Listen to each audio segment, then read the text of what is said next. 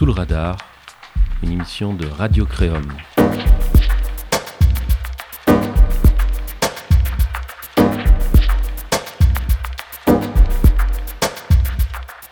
Quand quelqu'un est végétarien, c'est bien. On l'admire, hein, généralement.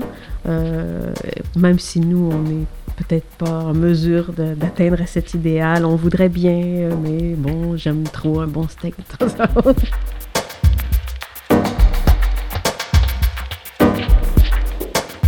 Quand on a finalement réussi à se décider, puis qu'on s'aperçoit que c'est rien, puis que c'est facile, puis que c'est le fun, c'est sûr que là, on se dit, coudon, comment. Euh, voyez-vous, si vous, m'aviez posé la question avant que je devienne végétarienne, j'adorais le steak, là, c'était vraiment un sacrifice. Mais maintenant, ça me, j'ai de la misère même à me souvenir de, de ça.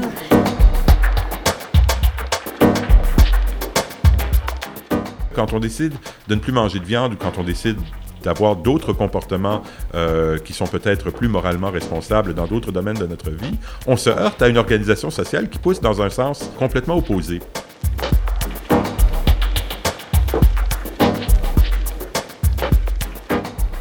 Si un éthicien martien venait assister à un colloque d'éthiciens à l'Université de Montréal, il constaterait non sans surprise qu'une grande partie des personnes présentes sont végétariennes et que, pendant leur repas, entre deux exposés philosophiques, la discussion porte souvent sur les recettes et les adresses qui permettent d'exercer activement ce choix alimentaire. Si cet éthicien martien voulait connaître les raisons morales qui poussent certaines personnes à choisir de réduire ou de supprimer les aliments d'origine animale de leur régime, il lui suffirait d'écouter sous le radar.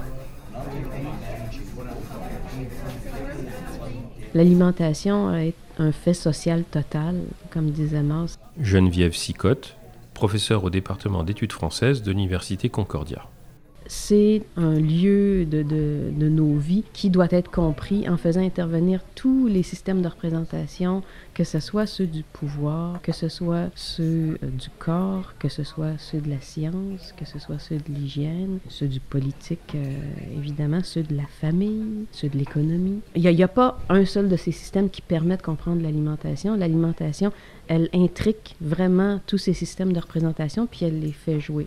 Puis traditionnellement, alors, parce que l'alimentation était un fait social total, elle était un lieu de normes extrêmement fort. Elle permettait l'imposition des normes, autant des normes de propreté, des normes de respect des codes familiaux, de, respect des hiérarchies, des normes de respect des codes sociaux, euh, de respect des codes économiques, euh, chacun prend la place qu'il doit prendre dans la société traditionnelle et mange ce qu'il doit manger selon son rang, ainsi de suite. Donc, il y avait vraiment euh, une organisation du monde qui se cristallisait autour de l'acte alimentaire. Ce qui m'a amené, moi, à rejeter euh, l'exploitation animale dans ma vie personnelle, c'est de réaliser que mon incapacité à trouver une différence pertinente entre les êtres humains et les autres animaux, parce qu'évidemment, on est des animaux, qui pourraient justifier la différence de traitement. Valérie Giroux, étudiante au doctorat au département de philosophie de l'Université de Montréal. On n'a pas de raison valable donc de présumer euh, que les animaux non humains ont moins d'intérêt à vivre ou n'ont pas d'intérêt à vivre du tout.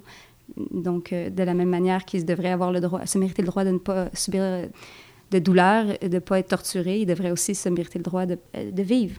Je ne suis pas de ceux qui estiment que chaque mort animale euh, aux fins de l'alimentation humaine est en soi un mal. Donc, je me distance euh, de personnes qui ont vraiment une vision qu'on pourrait qualifier de déontologique, qui considèrent que chaque animal a un droit à la vie qui serait euh, au même niveau que celui d'un être humain. Daniel Weinstock, professeur de philosophie à l'Université de Montréal et directeur du Créum. On ne peut faire manger à une grande société euh, de la viande euh, sept fois, huit fois, neuf mois par semaine que si on industrialise le processus de production euh, de viande, mais également de produits issus donc de l'exploitation pour des fins de nourriture des animaux, et que cela ne peut se faire, encore une fois, quand on veut contrôler les prix, quand on veut faire de, sorte que les gens puissent manger de la viande souvent, mais à prix relativement modique, que si on utilise des moyens qui sont à la fois cruels envers les animaux, mais également fort délétères du point de vue sanitaire et environnemental. J'ai donc décidé il y a quelques mois de faire le grand saut euh, et de m'imposer un régime non pas végétarien, mais végétalien, c'est-à-dire de voir si j'étais capable de me nourrir correctement et sans avoir l'impression de vivre un trop grand sacrifice du point de vue du plaisir, euh, en m'imposant un temps euh, de ne manger aucun produit issu donc de l'exploitation des euh, animaux.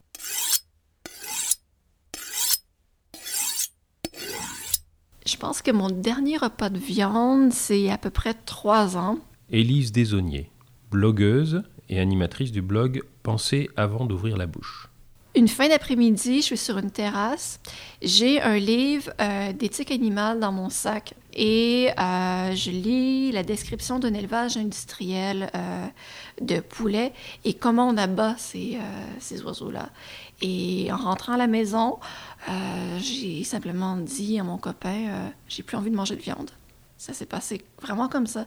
J'y avais déjà réfléchi, mais sans vraiment de conviction, parce que c'était c'était plutôt émotif. Oui, j'ai pas envie de faire souffrir les animaux, mais, mais j'avais pas conscience à quel point il y avait, une espèce de, souffrir, de souffrance industrialisée, que, que, la machine de la viande était une machine à faire souffrir. En fait, je, ne voulais pas le savoir. Et en lisant ce, texte-là, c'est devenu réel et, euh, et l'effet était assez immédiat pour ce qui est de la viande, c'est sûr que, que je suis dégoûtée, comme beaucoup de gens, euh, par la manière dont, euh, dont les, les, les, bêtes sont élevées dans l'agriculture industrielle. Eve Dumas, journaliste à la presse. Moi, je me qualifierais moi-même de, de flexitarienne. C'est une expression américaine qui, qui veut dire qu'on bon, a tendance végétarien, mais bon, il y a une flexibilité finalement. Euh, on peut on manger de la viande de temps en temps. Moi, personnellement, par exemple, ce midi, j'ai mangé une salade euh,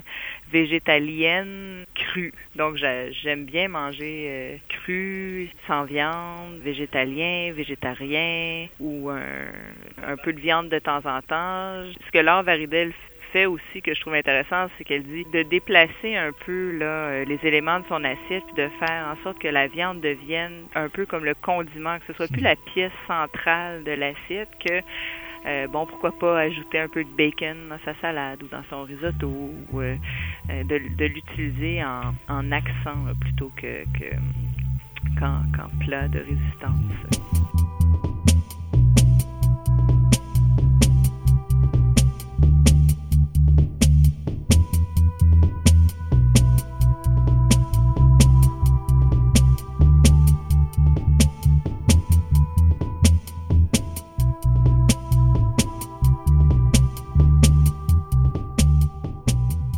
Pense que ça vaudrait le coup d'essayer d'adopter une position clairement abolitionniste. Au moins tous ceux qui sont abolitionnistes, qui ont l'objectif de l'abolition, qui reconnaissent la, nécessité morale d'arriver à l'abolition, au moins que eux le, disent haut et fort, ça serait intéressant de voir quel impact ça pourrait être. Parce que là, évidemment, euh, ceux qui sont d'accord avec cet idéal-là emploient des stratégies welfaristes, donc on les, on, le sait pas, on finit par pas les entendre. Donc la voix serait peut-être un peu plus, aurait peut-être un peu plus de portée si au moins tous ceux qui étaient d'accord avec l'objectif euh, le, disaient clairement. Ça, on ne sait pas ce que on l'a jamais essayé. À date, depuis 200 ans, on parle du bien-être animal, de l'amélioration de leur traitement, c'est tout, et on peut continuer à espérer que ça va fonctionner. La plupart des gens pensent que c'est cette voie-là qui est la bonne. Ça se peut, mais je ne sais pas. je vois juste qu'on n'a pas essayé la, la, la stratégie euh, peut-être plus pure, plus honnête, dans le fond.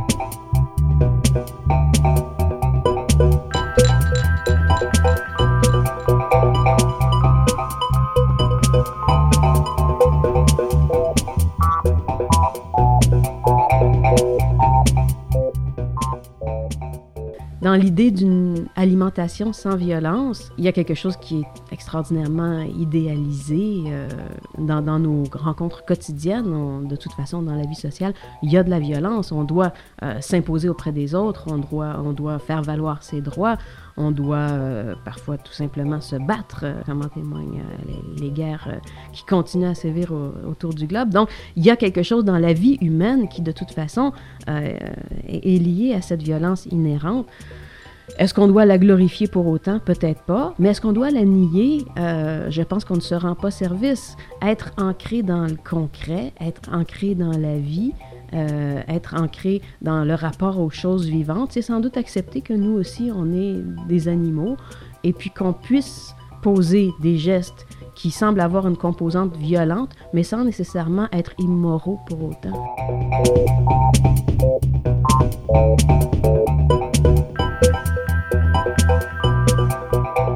Quel est le niveau d'exigence qu'on peut imposer aux individus pour que beaucoup d'individus adhèrent à ces exigences, par opposition à quelles sont les exigences qui seraient euh, maximalement justifiées, indépendamment de la capacité des individus à y adhérer. Je pense que il y a des limites à ce que l'on peut attendre euh, de toute personne pour ce qui est de euh, la mesure dans laquelle elle se hissera à ce qui est justifié du point de vue conséquentialiste de la manière la plus parfaite. Mais je crois que si tous à tout le moins adoptaient une attitude réflexive par rapport à leur propre alimentation et se demandaient quelles sont certaines choses substantielles que je pourrais faire pour amoindrir l'impact négatif que mon alimentation a sur l'environnement, sur la santé publique euh, et sur euh, bon, euh, la, la, détresse et la souffrance inutile des animaux, ben, ce, serait, ce serait incroyable. On va pas convaincre je pense, en, ayant des discours très moralisateurs sur l'impact environnemental, en parlant de souffrance animale, tout ça. Je pense qu'on va, on va surtout convaincre par le plaisir, en montrant que c'est très agréable de, de, manger des plats sans viande. On va aussi convaincre en, offrant des choix par défaut qui soient des, choix, des choix éthiques, euh, je dirais. Si dans un buffet, si dans une cafétéria d'école, il y a surtout des plats faits à partir de légumes biologiques de saison, euh, végétariens et qui sont appétissants, c'est ce que les gens vont manger. Et je pense que c'est comme ça qu'on va, qu'on va arriver à changer les choses, plutôt qu'avec des espèces de grands discours. Les, les, discours, les gens vont aller les chercher par la suite quand ils vont chercher à comprendre. Puis les premières étapes devraient être d'abord par le plaisir de, de bien manger. C'est pour ça qu'on mange. Hein. On mange pour se nourrir, mais on cherche le plaisir dans, par la nourriture.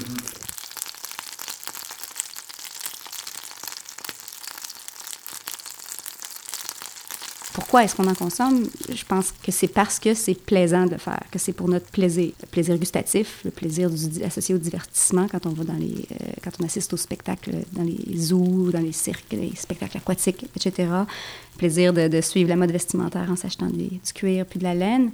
Euh, mais à ce compte-là, on n'est pas très différent de, du pur sadique qui, lui, torture et tue un animal pour son propre plaisir torturer et tuer, puis c'est le cas de, de, des animaux qu'on exploite actuellement, euh, ben ça devrait être justifié par des raisons beaucoup plus importantes que, que, que le simple plaisir.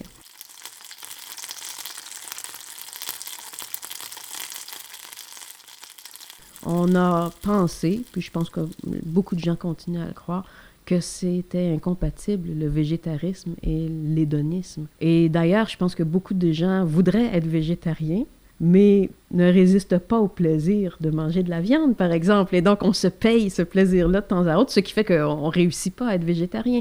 Il y a donc un, nœud de tension euh, entre le végétarisme perçu comme un certain nombre de, de normes morales tout particulièrement et l'alimentation conçue comme plaisir, où là, c'est davantage la dimension purement violente et non réfléchie qui va se manifester. Je mange ce que je veux, quand je veux, euh, en quantité si je le souhaite. Et il n'y a pas de limite, il n'y a pas de frein là, à mon appétit. Le végétarisme est une sorte de frein à l'appétit, frein symbolique, frein effectif aussi.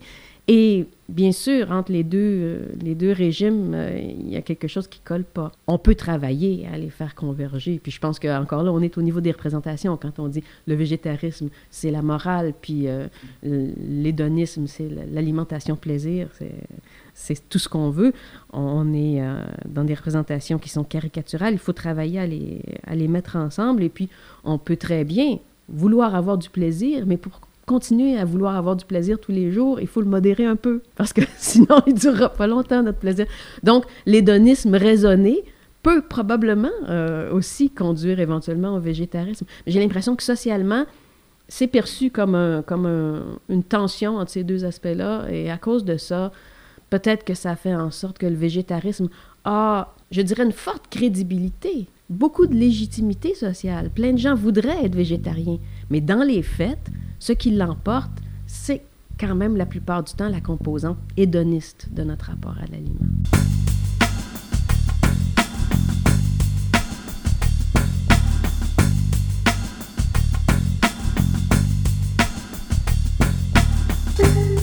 Mais je trouve intéressant, en tout cas, de poser un regard éthique sur quelque chose qu'on a tendance à ne pas voir comme posant particulièrement de problème éthique, qui est la manière par laquelle on se nourrit.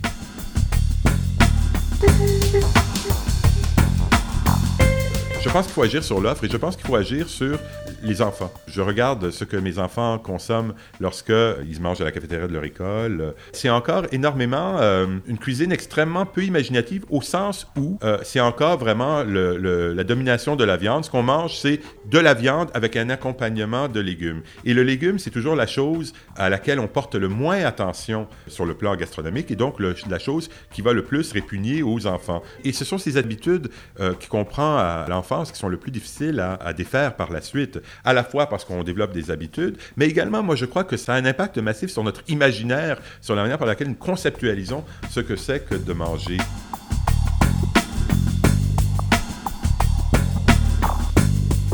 C'est pas difficile à Montréal il y a quand même plusieurs points de, vente pour la viande. Je pense qu'on peut même en commander, euh, s'en faire livrer par des, agriculteurs qui font des paniers de viande bio. Donc non, en ville, c'est pas compliqué. C'est ce qui est ce qui est un petit peu plus compliqué, c'est quand on vit dans, les régions, je pense. Puis euh, là, qu'on va au supermarché, puis on trouve pas de viande biologique dans la plupart des supermarchés les gens pensent pas nécessairement à aller acheter directement à la ferme. Donc, ce serait peut-être un réflexe à, développer. C'est peut-être pas accessible dans toutes les régions, mais je crois que de, dans de plus en plus de régions du Québec, euh, il y, a, moyen de se trouver un agriculteur biologique. Puis, c'est sûr que c'est plus cher euh, d'acheter de la viande biologique, mais euh, raison de plus d'en consommer moins. La viande biologique est chère, c'est sûr, mais c'est que la viande est artificiellement, le prix de la viande est artificiellement bas.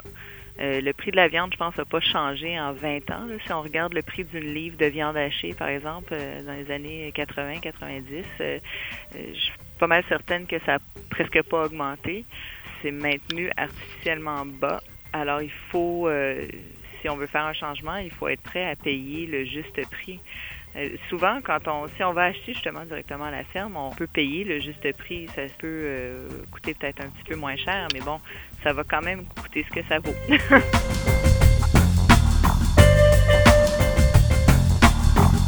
Et puis maintenant, souvent, en planifiant mon repas, je réfléchis à comment je vais le narrer, comment, comment je vais le raconter à, mes lecteurs. Euh, je vais aussi me dire, oui, non, mais je vais pas refaire ce truc-là encore. J'en ai déjà parlé la semaine dernière, donc il faudrait que je leur trouve un truc un peu nouveau.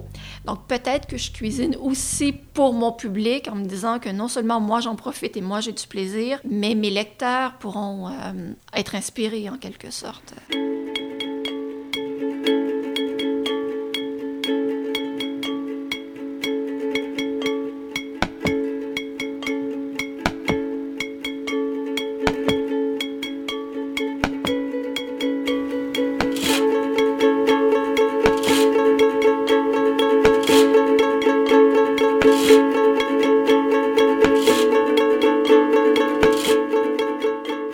Certaine façon, euh, dans nos sociétés modernes, postmodernes, il y a un sentiment de perte de sens par rapport à tous ces codes-là, par rapport à tous ces rituels-là.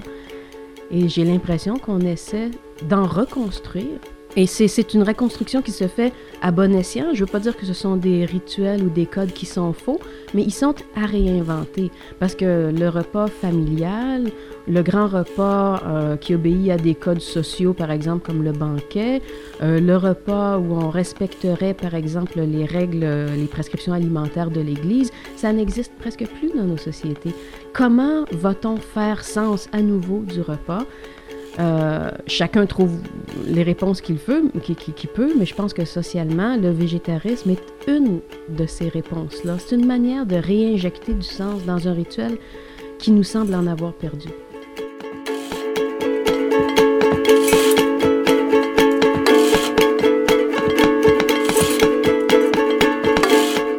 C'était Sous le radar, une émission de Radio Créum. Présentation Marc Zaffran. Réalisation, montage et tout le reste, Martin Blanchard. Merci à Mathias Delplanque et à son ensemble Lena and the Floating Roots Orchestra pour la musique.